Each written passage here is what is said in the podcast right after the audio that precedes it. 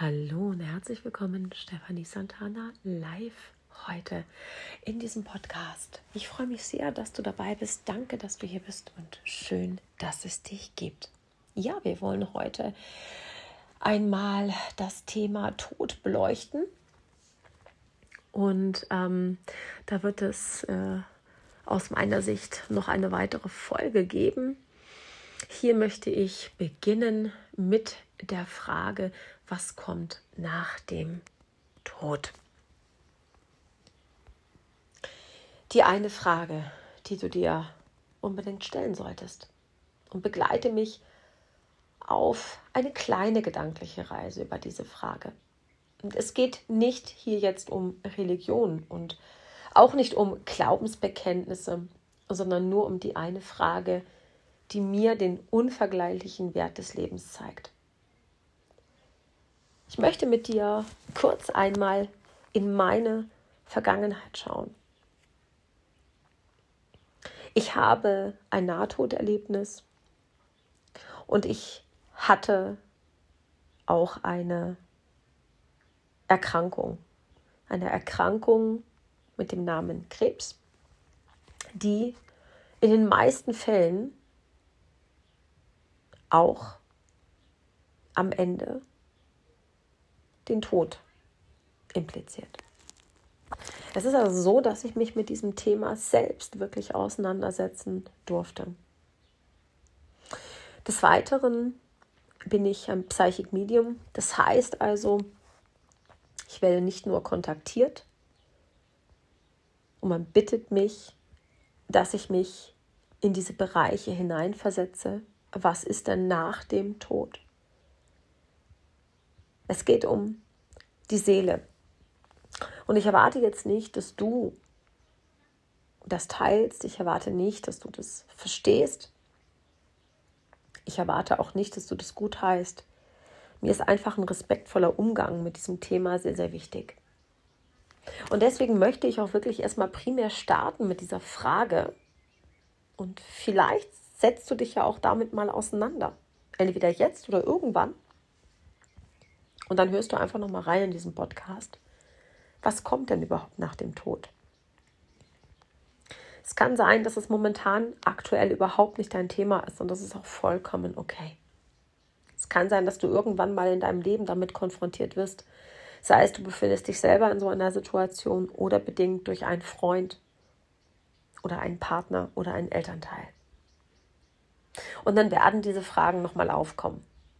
Ich habe neulich mit meinem Mann auch mal über dieses Thema gesprochen. Was passiert denn überhaupt, wenn wir sterben? Und auch er hat seine Meinung dazu. Ich möchte dir hier jetzt aufzeigen, welche Gedankengänge das alles bei mir in Bewegung gesetzt hat und was für eine Erkenntnis für mich daraus entsprungen ist. Also, was kommt denn überhaupt nach dem Tod? Was glaubst du, was passiert, wenn du stirbst? Wird irgendetwas von dir weiterleben? Wird irgendeine Essenz von dir deine Seele eben überdauern? Wirst du irgendwo anders hinfahren oder wirst du vielleicht in einem anderen Lebewesen neu geboren? Oder wird vielleicht nichts von dir weiterleben und du hörst einfach auf zu existieren? Kannst du dir das vorstellen? Ich habe festgestellt, dass es fast unmöglich ist, sich vorzustellen, dass man selbst ins Nichts verschwindet. Dass es einfach so vorbeigeht. Aus, Ende, das war's. Es gibt Menschen, die für einige Sekunden tot waren und dann ins Leben zurückgekommen sind. Sie berichten manchmal von Außerkörpererfahrungen. Du hast bestimmt schon gehört, dass viele ein weißes Licht sehen, aber Inzwischen gibt es dafür medizinische Erklärungen, weil irgendwelche Synapsen im Gehirn noch fleißig feuern. Ich habe das auch erlebt. Und das, was ich gesehen habe, ist etwas, was ich berichten kann. Ich habe in dem Moment nicht irgendwelche Synapsen bei mir gespürt. Und in der Tat war es so, ich habe das Gefühl gehabt, ich befinde mich im Schlaf, ich wache auf und ich sehe ein Licht. Und ich möchte in dieses Licht gehen. Und es war ein, ein weiter Weg, es war wie ein Tunnel. Und ich bin einfach nur auf dieses Licht zugegangen. Und ich habe ein wunder, wunderschönes Gefühl gehabt, was, ich, was, was mir Frieden gebracht hat, Leichtigkeit. Was kommt nach dem Tod? Also wirklich. Stell dir einmal vor, wir verschwinden ins Nichts. Dann bist du die Essenz deines Lebens auf die wenigen Jahre beschränkt, die du auf dieser Welt verbringen kannst. Und dann hörst du für immer auf zu sein. Und es wird dich nie wiedergeben. Macht dich das nicht zum wertvollsten Menschen überhaupt? Warum? Weil es dich nur ein einziges Mal gibt. Und du diese Welt auch nur für wenige Jahre bewohnst? Und wenn du verschwindest, wird es so jemanden wie dich nie wiedergeben. Du bist vollkommen einzigartig. Einzigartig im Universum. Und jetzt überleg dir einmal, was das für dein Leben bedeutet. Ja, dieses Leben, das du zurzeit für dich vielleicht hauptsächlich siehst, was daraus besteht, den Müll rauszubringen, deine Rechnung zu bezahlen, Käse im Supermarkt zu kaufen und dich über die Nachbarin aufzuregen. Wieso gibt es dieses Leben überhaupt? Ich weiß nicht, woran du glaubst. Aber der weitläufige Konsens ist ja, dass es diesen Urknall im Universum gab, der in der Folge zur Entstehung des Planeten Erde geführt hat. Und nur 4,5 Milliarden Jahre später ist der Mensch auf der Bildfläche aufgetaucht. Wenn tatsächlich kein Plan dahinter steht, wenn niemand diese Welt speziell für uns geschaffen hat, ist unsere Existenz auf ein ziemlich zufälliges Ereignis zurückzuführen. Und dann kommt hinzu, dass wir ein Planeten unter vielen sind. In einem Sonnensystem, das eines von vielen ist. In einer Galaxie, die eine von vielen ist. Und wenn ich hier von viele spreche, dann rede ich von 100 Milliarden Galaxien. Und das auch nur im beobachtbaren Universum bitte. Denn bis heute wissen wir nicht, was dahinter kommt und ob es womöglich noch viel weiter geht. Ist es nicht ein unglaublicher Zufall, dass wir hier auf diesem Planeten existieren?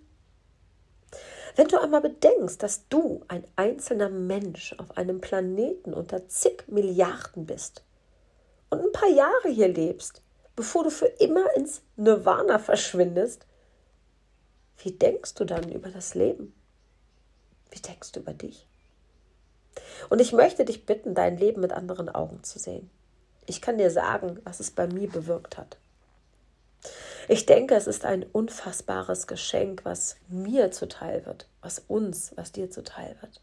Ich weiß nicht, warum es so ist und ob alles auf einen einzigen Zufall zurückzuführen ist. Aber gerade diese Zufälligkeit die Vorstellung der unendlichen Weite da draußen und die Möglichkeit, dass ich nach meinem Tod für immer verschwinde, mich förmlich ins Nichts auflöse, macht das Leben, das ich hier führe, zu dem absolut wertvollsten und großartigsten Wunder, das ich mir überhaupt vorstellen kann. Und es bewirkt ja noch mehr. Wenn ich das aus der Sicht des Psychic Medium sehe, dann glaube ich an die Wiedergeburt. Ich glaube daran, dass meine Seele weiterlebt. Und auch das ist wertvoll und großartig, denn das bedeutet, dass ich mich weiterentwickle, dass das niemals aufhört. Und es lässt mich erkennen, dass ich vollkommen verrückt wäre, würde ich nicht versuchen, jetzt das absolut Beste aus dieser Zeit zu machen, die ich hier verbringen darf. Egal, ob ich dann daran glaube, dass ich weitergehe oder ob ich dann sage, das war's. Es rückt Dinge in Perspektive und zeigt mir, dass meine Fehler letzte Woche im Job oder der Streit mit meinem Partner unfassbar unwichtig sind. Und es führt mir vor Augen, dass ich eigentlich zu jeder Tages- und Nachtzeit von Dankbarkeit erfüllt sein sollte, weil ich die unglaubliche Chance habe, hier zu sein.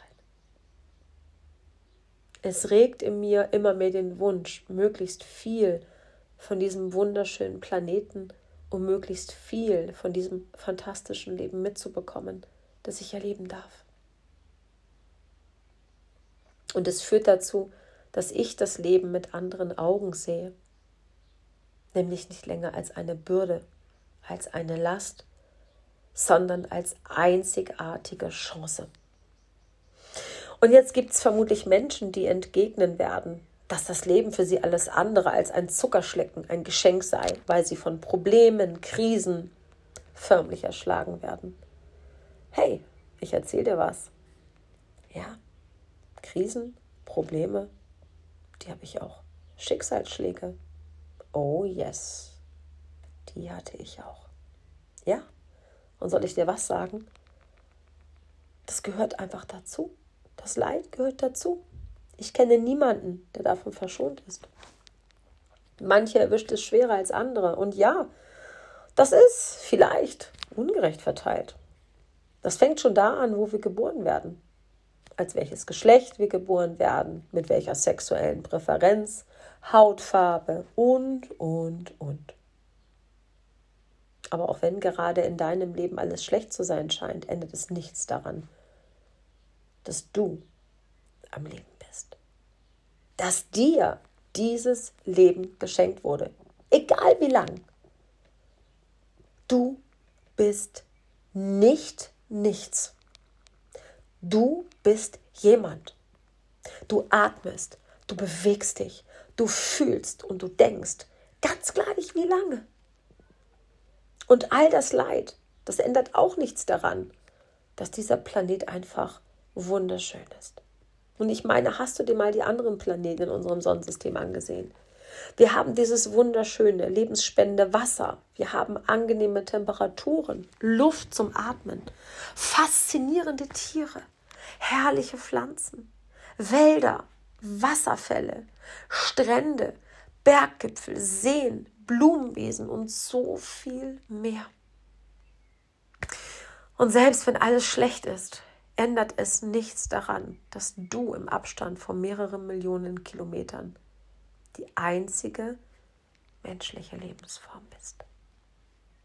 Die Frage, die du dir stellen solltest. Ich will dir nicht vorschreiben, was du zu denken hast. Ich möchte nur erklären, wie das Nachdenken über die Frage, was kommt nach dem Tod, die Dinge für mich immer wieder in Perspektive rückt. Und die Erkenntnis lässt mich bis in die letzte Faser meiner Haut vor Ehrfurcht erzittern, nämlich, dass ich jetzt, heute, hier am Leben bin. Und das ist keinesfalls selbstverständlich, dass ich lebe, weil es an so vielen anderen Orten überhaupt kein Leben gibt. Und es ist die Erkenntnis, dass meine Lebenszeit begrenzt ist und ich nicht weiß, ob danach noch etwas kommt. Auch wenn ich daran glaube, dass meine Seele weiterlebt. Denn die Entscheidung, ob ich wieder inkarniere, die treffe aus meiner Sicht ich. Aber das sage ich dir jetzt als Medium. Es ist meine größte Pflicht auf Erden, dieses Leben jetzt so gut zu nutzen, wie ich überhaupt kann. Was bedeutet das? Das muss jeder für sich selbst herausfinden. Für manche heißt es vielleicht die Welt bereisen, für andere den Planeten zu schützen. Und manche werden ihren Sinn darin finden, anderen zu helfen oder der Nachwelt etwas zu hinterlassen. Jeder hat seine eigene Berufung.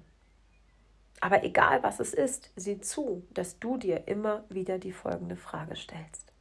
Was kommt nach dem Tod? Und wenn du schon dabei bist, frag dich doch bitte, warum bin ich eigentlich hier? Warum gibt es die Welt? Warum gibt es uns Menschen? Und was ist eigentlich der Sinn hinter all dem?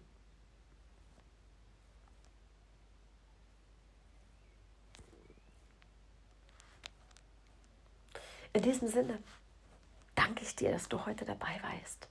Danke, dass es dich gibt. Deine Stefanie Santana, live im heutigen Podcast.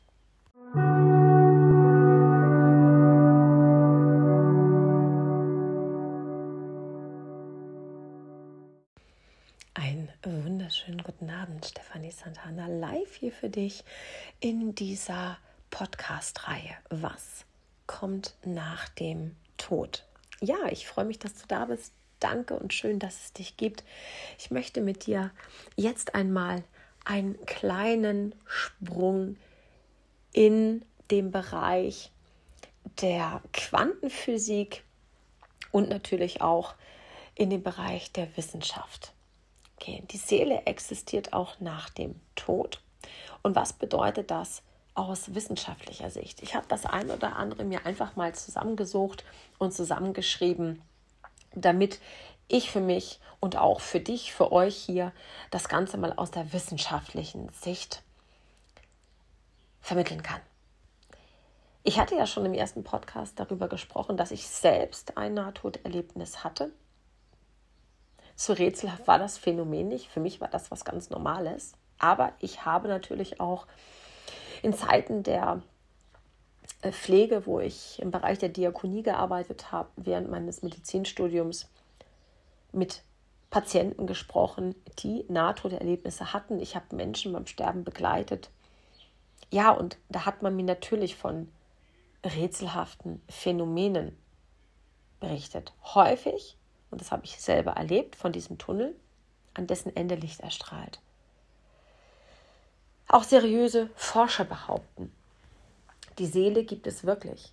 Und das unsterbliche Bewusstsein ist genauso wie Raum, Zeit, Materie und Energie ein Grundelement der Welt. Gewöhnlich nur im engsten Freundeskreis berichtete zum Beispiel der amerikanische Chemiker James Grant, der mehrere Jahre in Deutschland am Max-Planck-Institut tätig war, über ein sonderbares Erlebnis während seines Studiums, das er nicht nur in den USA, sondern auch in London absolviert hatte. Da im Studentenheim kein Platz mehr frei gewesen war, hat er sich gleich nach seiner Ankunft in eine Warteliste eingetragen. Und unerwartet rasch ist ein Zimmer frei geworden.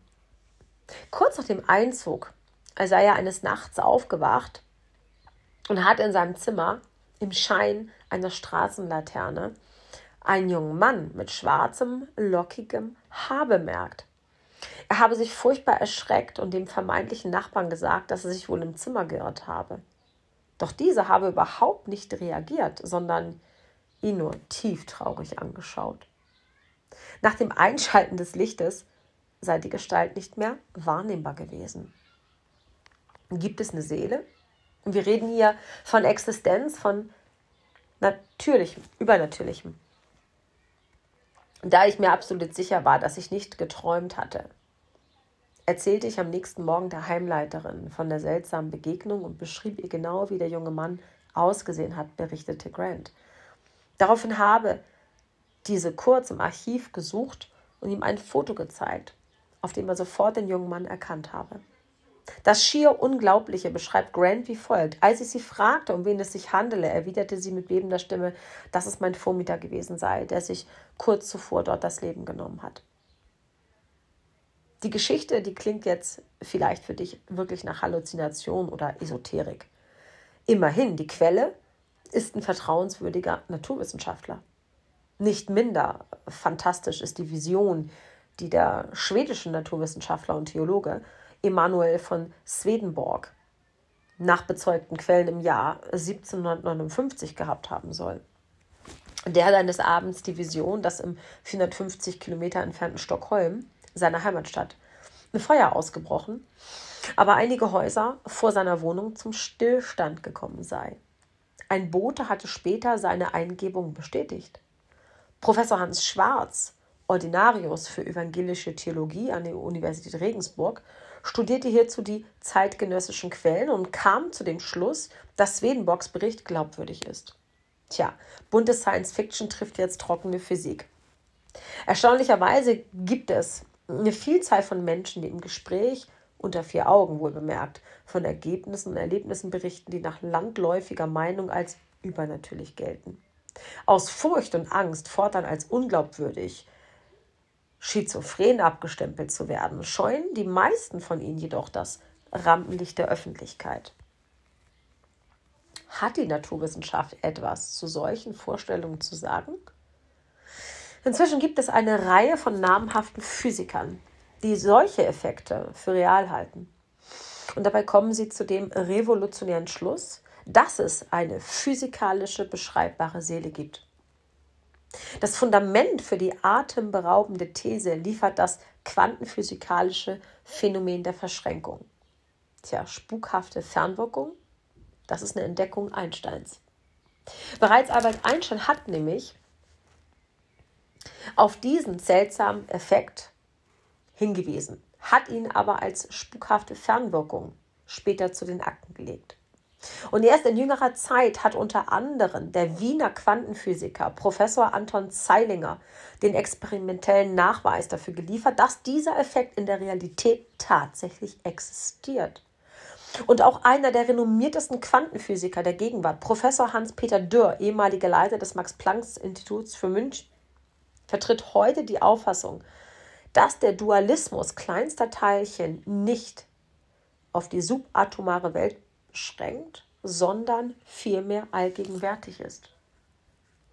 Also der Dualismus zwischen Körper und Seele ist für ihn ebenso real wie der Welle Korpuskel-Dualismus kleinster Teilchen. Also die Tatsache, dass Licht beide scheinbar gegensätzliche Formen annehmen kann. Elektromagnetische Welle und handfestes Teilchen seiner Auffassung nach existiert auch ein universeller Quantencode, in den die gesamte lebende und tote Materie eingebunden ist. Dieser Quantencode soll sich seit dem Urknall über den gesamten Kosmos erstrecken. Dürr sagt, Leben nach dem Tod ist möglich. Konsequenterweise glaubte Dürr an eine Existenz nach dem Tod, genauso wie ich. Was wir diesseits nennen, ist im Grunde die Schlacke, die Materie, also das, was greifbar ist.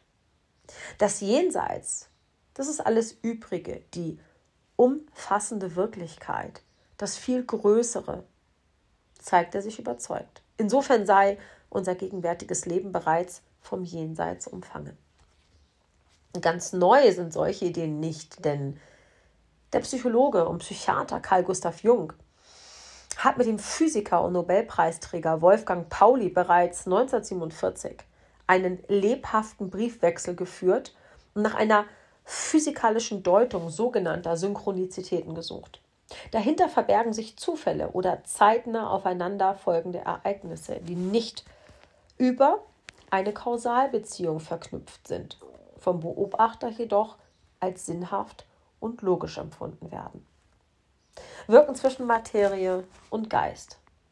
Erstaunlicherweise wurde der intensive Briefwechsel zwischen Jung und Pauli über ein halbes Jahrhundert lang nicht weiter zur Kenntnis genommen. Offensichtlich war die Vorstellung, dass Seelenzustände und die unbelebte Welt miteinander verknüpft und aufeinander wirken sollen, der Forscherelite zu verwegen für eine ernsthafte Diskussion. Schützenhilfe hat Vorreiter Dürr unterdessen vor kurzem von dem Heidelberger Physikprofessor Markolf Niems bekommen. Denn dieser glaubt, dass sich nach dem Tod eines Menschen die Seele mit Lichtgeschwindigkeit verabschiedet. Niems lehrt an der Universität Heidelberg Medizintechnik. Und daneben beschäftigt er sich intensiv mit der Nahtodforschung. Letzterer liefert die entscheidenden Impulse für genau diese seine These. Betroffene fühlen sich in eine Art Tunnel hineingezogen. Bei einem sogenannten Sterbeerlebnis, wie ich es auch erfahren habe, erfährt der Betroffene das plötzliche Gefühl, dass sich seine Seele von seinem physischen Körper trennt und über den Schauplatz der Ereignisse zu schweben scheint. Also habe ich es auch wirklich erlebt. Ich habe meinen Körper da liegen sehen und ich habe von oben auf meinen Körper herabgeguckt. Nur Augenblicke später scheint sich eine Art Tunnel zu öffnen und genau das habe ich so erlebt. Und in ihn fühlt sich der Betroffene hineingezogen und schwebt bis zu einem hellen, nicht blendenden Licht an dessen Ende. Und hätte ich das nicht selber erlebt, ganz ehrlich, hätte ich jetzt hier mit der Stirn gerunzelt. Bei diesem Licht am Ende des Tunnels sieht Niems Parallelen zu einer simulierten Reise in einem Raumschiff nahe der Lichtgeschwindigkeit. Und dabei wird durch den Betrachter der Eindruck erweckt, es bewege sich alles von vorne auf den Betrachter zu. Einen ähnlichen Effekt beobachten wir bei einer Autofahrt durch winterliches Schneegestöber. In der ganz ähnlichen Weise führt auch dieser Effekt bei einem schnell bewegenden Objekt, das sich mit annähernder Lichtgeschwindigkeit durch das Weltall bewegt, zu einer Bündelung der Lichtstrahlen von vorn. Während die übrigen Teile des Alls mit Annäherung an die Lichtgeschwindigkeit immer dunkler erscheinen. Und dabei hat der Betrachter das Gefühl, durch eine ja dunkle Röhre hindurch eine strahlende Lichtquelle am Ende dieses fiktiven Tunnels anzusteuern. Quantenphysik ersetzt jetzt Esoterik. Auch Christian Hellwig ist von dem Quantenzustand des Geistes überzeugt. Der Wissenschaftler hat sich nach dem Abschluss seines Physik- und Medizinstudiums am Max-Planck-Institut für biophysikalische Chemie in Göttingen jahrelang mit der wissenschaftlichen Erforschung der Hirnfunktion beschäftigt. Seine These bringt er wie folgt auf den Punkt. Die Eigenschaften des Geistes entsprechen haargenau denjenigen Charakteristika, die die äußerst rätselhaften und wunderlichen Erscheinungen der Quantenwelt aufzeichnen. Der vor zwei Wochen verstorbene legendäre amerikanische Physiker Professor John Wheeler sagt, viele Physiker hoffen, dass die Welt in gewissem Sinne doch klassisch sei, jedenfalls frei von Kuriositäten wie großen Objekten an zwei Orten zugleich. Doch solche Hoffnungen wurden durch eine Serie neuer Experimente zunichte gemacht. Religion und Wissenschaft ergänzen sich. Last but not least macht auch der britische Kernphysiker und Molekularbiologe Jeremy Howell von der Universität Cambridge aus seiner Überzeugung überhaupt kein Hehl. Manche durchaus noch der wissenschaftlichen Hauptströmung angehörenden Wissenschaftler scheuen sich nicht mehr, offen zu sagen, dass das Bewusstsein neben Raum, Zeit, Materie und Energie eines der Grundelemente der Welt sein könnte, versicherte er. Zusammenfassend kommt er zu dem Schluss, dass das menschliche Bewusstsein möglicherweise sogar grundlegender als Raum und Zeit sei. Sollten sich diese Thesen der Avantgarde unter den Physikern in nachfolgenden Forschungen nun bestätigen, dürfte dies unser Weltbild maßgeblich beeinflussen. So würden sich Naturwissenschaft und Religion fortan nicht mehr als Gegensätze gegenüberstehen. Vielmehr könnten sie sich komplementär ergänzen. Geradewegs wie der ja, rechte und der linke Schuh eines Menschen. Ja, ich bin gespannt, was du dazu sagst. Schön, dass es dich gibt. Danke, dass du da warst. Deine Stefanie Santana hier im heutigen Live-Podcast. Bis zum nächsten Mal.